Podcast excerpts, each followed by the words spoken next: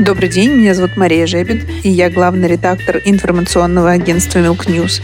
Вы слушаете подкаст «Молочная планерка», который выходит при поддержке компании «Кизельман Рус». Всем добрый день, меня зовут Алексей Груздев, я генеральный директор консалтинговой компании «Страда Консалтинг», и мы вместе с Марией будем подводить итоги уходящего 2022 года вместе с ведущими игроками молочной индустрии. В этом выпуске мы поговорим с генеральным директором группы компании Foodland Максимом Поляковым. Итак, группа компании Foodland.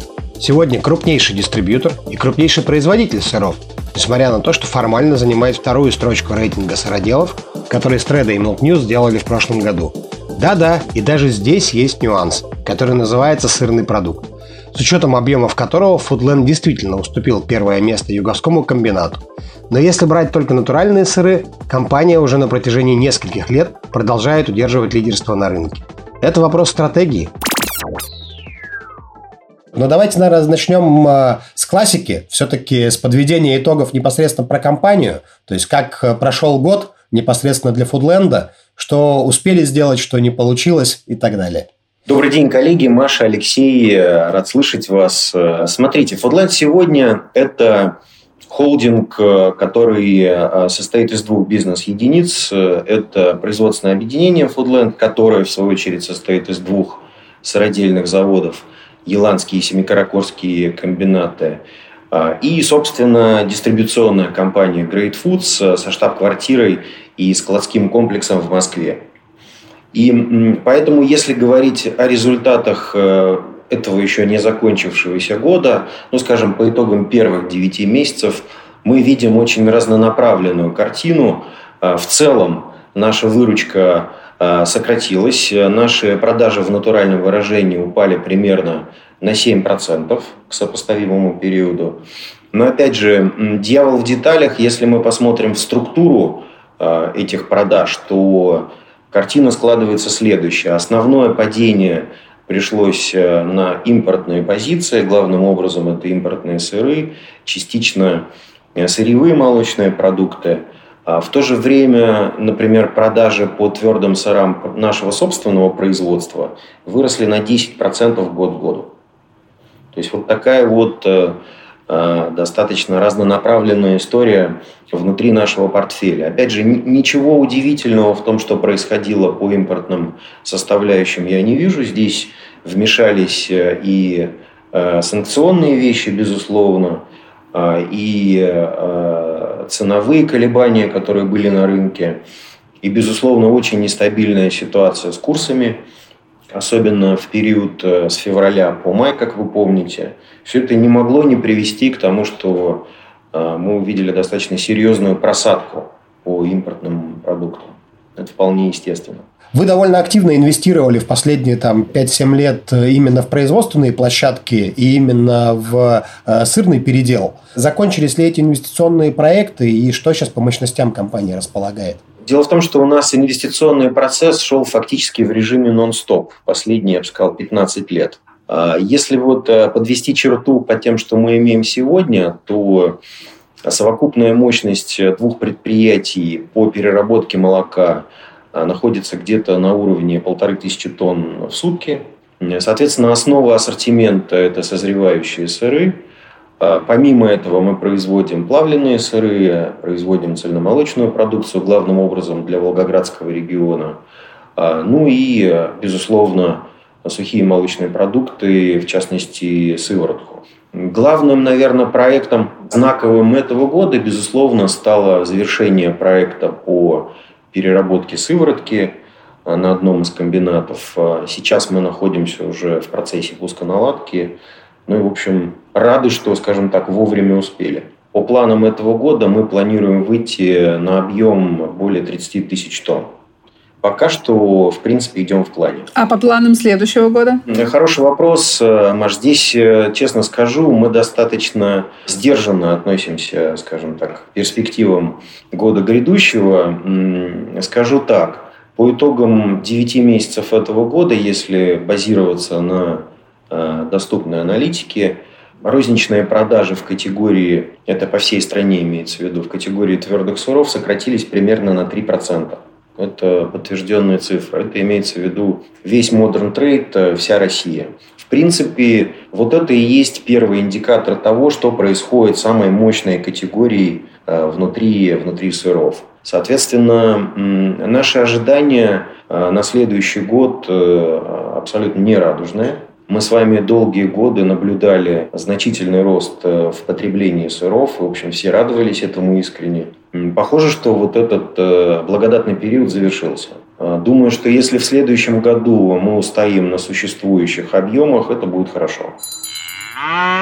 Мы видим, что в этом году сырный рынок он был в сложной ситуации, когда потребительские расходы сокращались, и потребитель начал активно на всем экономить, а с другой стороны цены неизбежно росли по многим причинам, в первую очередь по причине роста себестоимости.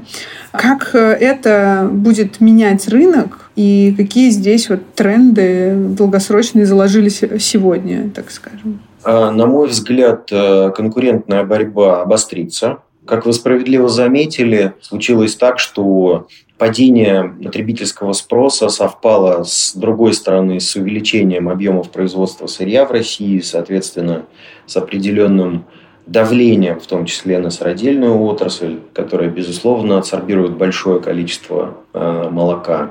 И все это приводит к тому, что давление на рынке нарастает. Думаю, что впереди у всех у нас э, отрасли в целом достаточно сложный ответственный период. По большому счету, есть только, наверное, один позитивный момент, э, который можно оценивать как фактор роста, а вот уже Э, как работать с ним, это там будет решать каждый. Я, безусловно, имею в виду среднедушевое потребление сыра в России. Как мы знаем, это цифра составляет порядка 7 килограмм в год, э, что, безусловно, для России небольшая величина, то есть нам есть куда расти. Напомню, что в европейских странах э, этот показатель больше 20 килограмм на душу населения. С этой точки зрения у России хороший потенциал. Но для того, чтобы реализовать этот потенциал, нашей стране нужен экономический рост. Пока с этим тяжело.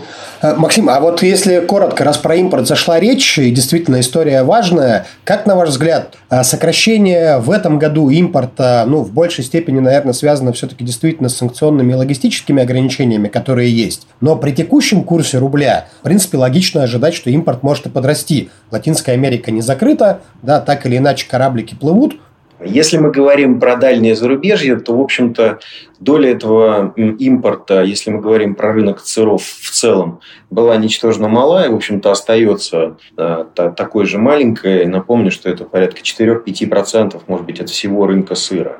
А, и здесь э, эм, ситуация сложилась следующая.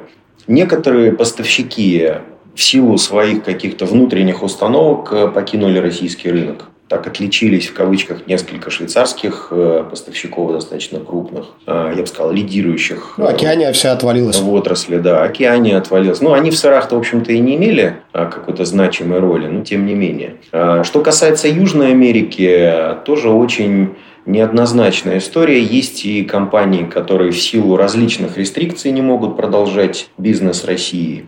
Если мы говорим про Аргентину в частности, то, а это все-таки один из ключевых игроков э, в Южной Америке, то у них э, э, достаточно сильный здоровый спрос на внутреннем рынке, в принципе, хорошая тяга на другие международные рынки, поэтому они себя чувствуют очень уверенно. Сказать, что они сильно претендуют увеличить долю на российском рынке, я не могу. Ожидаются ли какие-то поставки, не думаю. То есть мы все-таки по итогам а, прошлого года, если говорить про Аргентину, имели доминирующую роль в ввозе, вы это знаете, и в частности вот с нашим партнером мы точно серьезно снизили обороты в силу разных причин. Поэтому думаю, что все-таки будет сокращаться импорт. Максим, ну, на самом деле мы уже не в первый раз сталкиваемся с историей про снижение покупательской способности. Мы прекрасно помним и ситуацию 15-16 годов, когда падение достигало там 4,5% за год. Да даже в 2020 году падение было сопоставимо с текущим на уровне там 2-2,5%. Но тем не менее потребление сыров продолжало расти. Хотя понятно, что внешние условия были, скажем так, несколько иными. Например, были социальные выплаты, которых сейчас пока нет. Но все же, э, в такие периоды потребитель реагировал прежде всего уходом в более дешевые категории сыров и сырные продукты, как их более дешевый аналог. Как вы думаете, что будет происходить в этот раз? Увидим ли мы опять рост по сырным продуктам, несмотря на наличие Меркурия и другие принятые регуляторные механизмы? Или все-таки эта история уже прекратится, и производители будут делать хоть и дешевые, но все-таки натуральные сыры? Несмотря на ужесточение регуляторики, а, которая, безусловно, играла на руку производителям сыров, а не сырных продуктов, все же на сегодняшний день а, сохраняются факты поставок под видом сыра суррогатов, которые дальше попадают на полки торговых розничных сетей, как правило, в рамках тендерных закупок. А, и, соответственно, такая продукция, как правило, на несколько сотен рублей дешевле, чем самый недорогой сыр. Если бы наши надзорные органы, скажем, вот устранили попадание именно суррогатов, если бы мы с вами двигались э, в том направлении, которое было в свое время обозначено, а именно продажа сыроподобных продуктов соответствующей маркировкой на отдельной полке – то вот здесь я бы, может быть, и поспорил с тем, что э, этот рынок бы рос. А пока, так сказать, э, наш потребитель обманываться рад, цитируя поэта, думаю, что этот э, тезис ваш действительно может иметь серьезное основание. То есть мы можем увидеть всплеск а вот в этом канале продаж, э, ну и, соответственно, замедление продаж натуральных сыров. Но я все-таки надеюсь, что отрасль будет э, очищаться, и мы таких фактов будем видеть все меньше. А эта цель вот, устранения фальсификата, она вот, достижима или она все-таки какая-то иллюзорная, и как вечная жизнь и мир во всем мире? Маша, я считаю, что более чем достижимо вы знаете, я вспоминаю с ужасом период 2015 там, не помню, 19 годов, когда мы все общими усилиями, если помните, в общем-то, достаточно эффективно боролись с этим злом.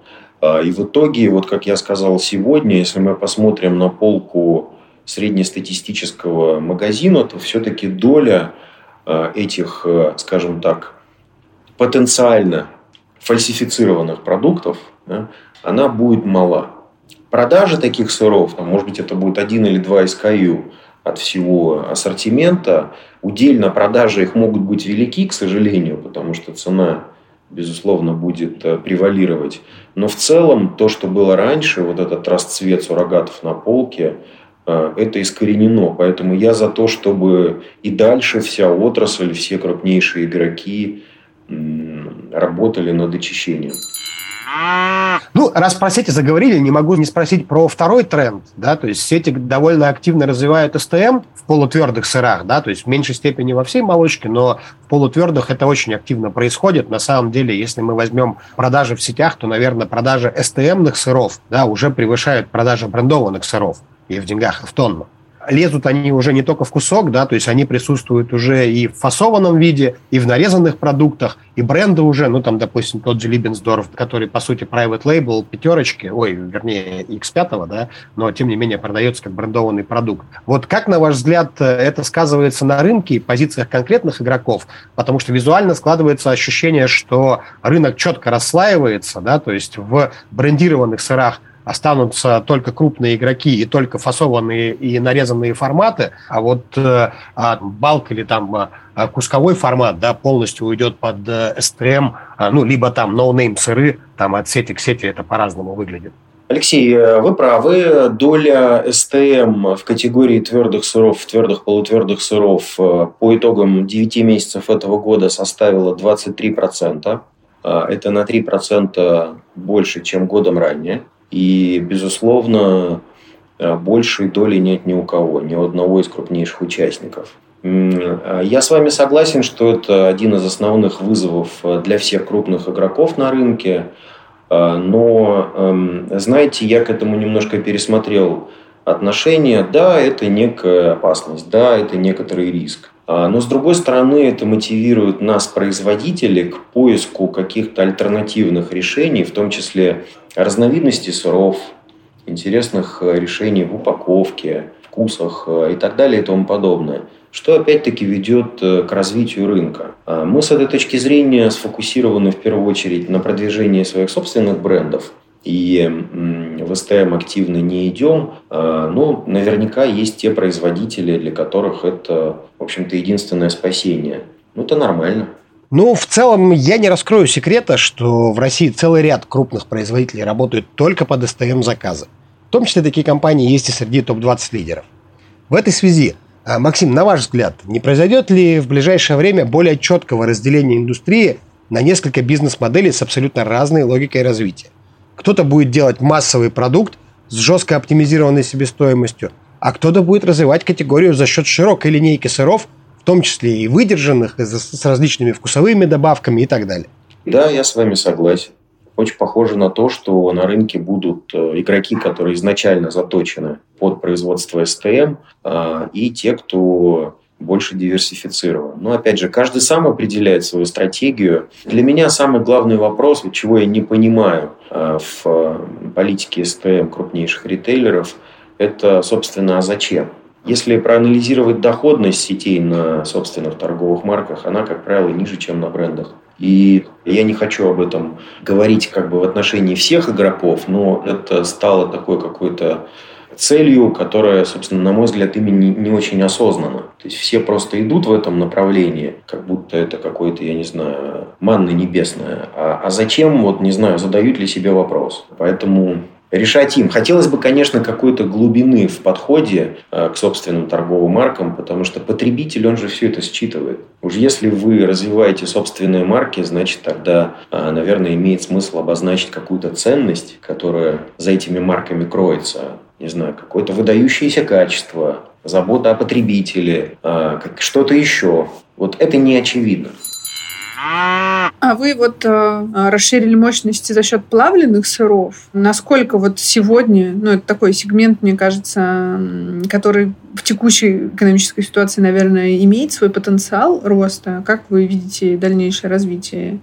Маша, я думаю, что несмотря на то, что относительно рынка плавленных сыров э, последние 3-5 лет э, усиленно ходили слухи о том, что он будет падать, несмотря на все эти предсказания, в общем-то он рос. Незначительными темпами, но все-таки рос. Я считаю, что вообще рынок плавленных сыров в России хорошо развит, представляет собой э, значимую долю от э, рынка сыров э, в целом. И, наверное, следуя логике падения доходов населения, можно предположить, что часть потребителей переключится на плавленые сыры как альтернативу твердым сырам, например. То есть с этой точки зрения я считаю, что у плавленных сыров открываются дополнительные возможности, несмотря на то, что база уже достаточно серьезное потребление.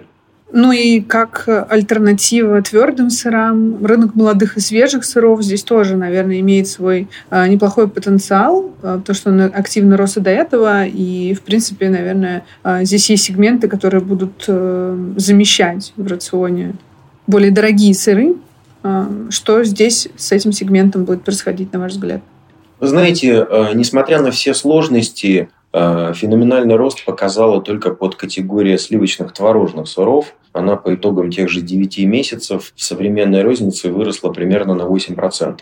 Это, по большому счету, единственная подкатегория сыров, которая вообще показала э, рост относительно сопоставимого периода прошлого года. Все остальное находится в красной зоне. А, поэтому, если мы будем говорить, например, о моцарелле в заливке или о таких сырах, как э, маскарпоне или рикотта, они, к сожалению, тоже падают и следуют в целом, в целом за рынком. Поэтому я бы сказал, что, наверное, какой-то потенциал еще остается э, у пресловутых творожных сыров, э, а по всем остальным все довольно грустно.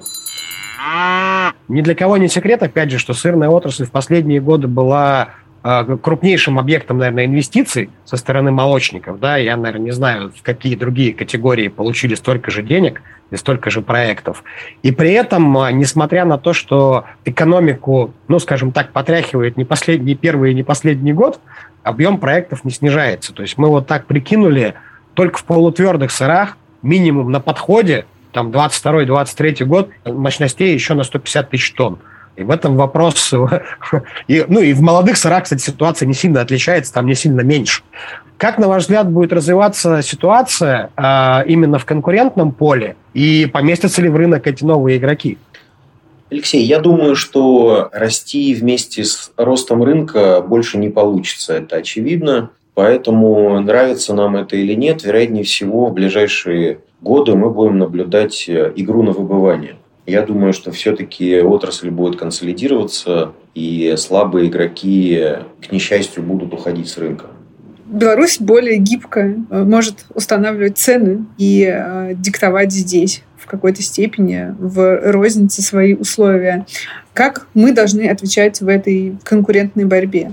Мария, ну, Тут э, нет, э, мне кажется, какого-то готового рецепта. На мой взгляд, э, российские производители действительно ну, в большинстве своем изначально проигрывают белорусским в первую очередь в себестоимости сырья и, соответственно, возможности конкурировать за готовую продукцию. Поэтому все, что остается российским производителям, это искать новые ниши, новые инновационные продукты, заниматься продвижением своей продукции, быть ближе к потребителю. И за счет этого качественно конкурировать э, с белорусскими производителями. А, другого мне ничего в голову не приходит, к сожалению. Хотелось бы, конечно, чтобы э, на уровне каких-то межгосударственных решений э, вот этот дисбаланс, который есть по ценообразованию на молоко неким образом был нивелирован. И, в принципе, как мне кажется, Беларусь э, медленно, но верно к этому идет. Но, во всяком случае, не с точки зрения административного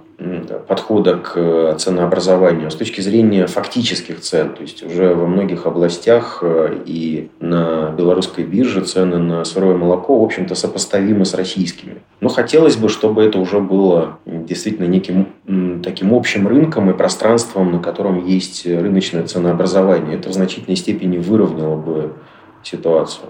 А, к чести наших белорусских коллег надо сказать, что вот в этот э, очень сложный летний сезон а, они не э, изменяли минимальные отпускные цены экспортные на Россию, что, на мой взгляд, э, оказало серьезную поддержку вообще российскому рынку. И, на мой взгляд, многие производители в России были способны предлагать более конкурентные цены, чем белорусские производители. В принципе, никто им не мешал этого делать нужно отдать должное белорусским коллегам. А если раньше, в общем-то, с выдержанным продуктом и брендованным продуктом они были представлены довольно скромно, да, но опять же, если Савушкин выносить за скобки, то сейчас мы уже на полках видим там, ну, пяток-то точно довольно крепких э, белорусских производителей, которые стоят с брендованным, фасованным, нарезанным продуктом каким угодно. И, в общем-то, из, с неплохими выдержанными сырами. Все-таки с точки зрения ассортимента и продукта белорусские производители тоже не стоят на месте. И в этом плане а, просто так легко сказать, что, в общем-то, мы скорее всего, белорусские производители останутся в тех сегментах, где действительно они могут получить преимущество по цене и себестоимости, да, российские производители будут уходить а, в более дорогие, более качественные позиции и пытаться конкурировать там, но это уже сейчас уже не так очевидно. Безусловно, я просто пытался ответить на вопрос, непростой вопрос со стороны Марии, что же делать российским производителям. Здесь нет готового решения, к сожалению. Вы совершенно правы. Э, доля белорусских производителей в целом на российском рынке сыров составляет 25%, э, ну, грубо говоря. Это очень серьезная, значимая величина.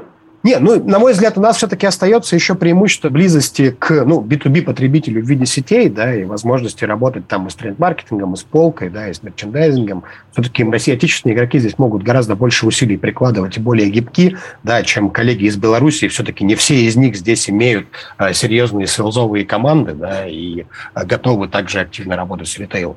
Именно так. Я про это как раз и обмолвился, когда сказал, что, наверное, вот в работе над продвижением своей продукции, активным маркетингом и есть э, то самое возможное преимущество, которое может быть у российского производителя.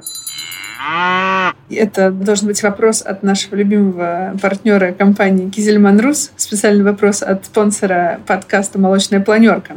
А, вы запустили переработку сыворотки, сушку ее все идут в глубокую переработку, в ингредиенты. А, будет бум, что дальше? Какие дальнейшие шаги, планы, инвестиции и что вы планируете сами сделать в этом части?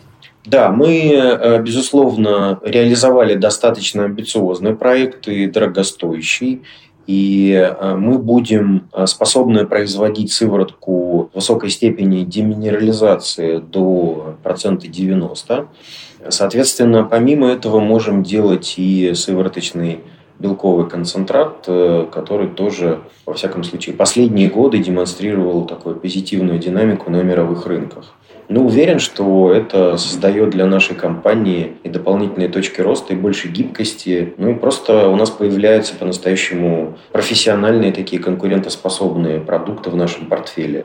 Когда-то, э, несколько десятков лет назад, никто не думал, что молочная сыворотка может быть ингредиентом для мороженого, но она стала. То есть э, в какой-то момент времени э, этот продукт стал массовым, и благодаря общим усилиям переработчики и производители того или иного вида продукции поняли выгоды от использования э, новых компонентов э, и достаточно оперативно их внедрили. Вот будем работать над тем, чтобы доказывать и объяснять э, нашим потребителям, что использование вот тех или иных ингредиентов поможет улучшить их рецептуру и какие-то выхода базовая сыворотка все-таки продукт, ну, плюс-минус биржевой. Кроме цены тебе на нем выделяться, в принципе, нечем. Но если мы говорим, например, про так называемую пищевую сыворотку, да, то есть пригодную для как раз э, применения в пищевых производствах, ну, в том числе при экспорте и в Китай, и в любую другую страну. Вот э, как, на ваш взгляд, э, во-первых, если с вопросы, скажем так, к российскому продукту в этой части? И второе, соответственно, сможем ли мы здесь конкурировать с Белоруссией все-таки? Насколько я понимаю, в Беларуси продукт все-таки по качеству а, в части сыворотки именно получше, чем российский. Я не могу с этим согласиться, Алексей. Мне кажется, что российский продукт вполне себе конкурентоспособен.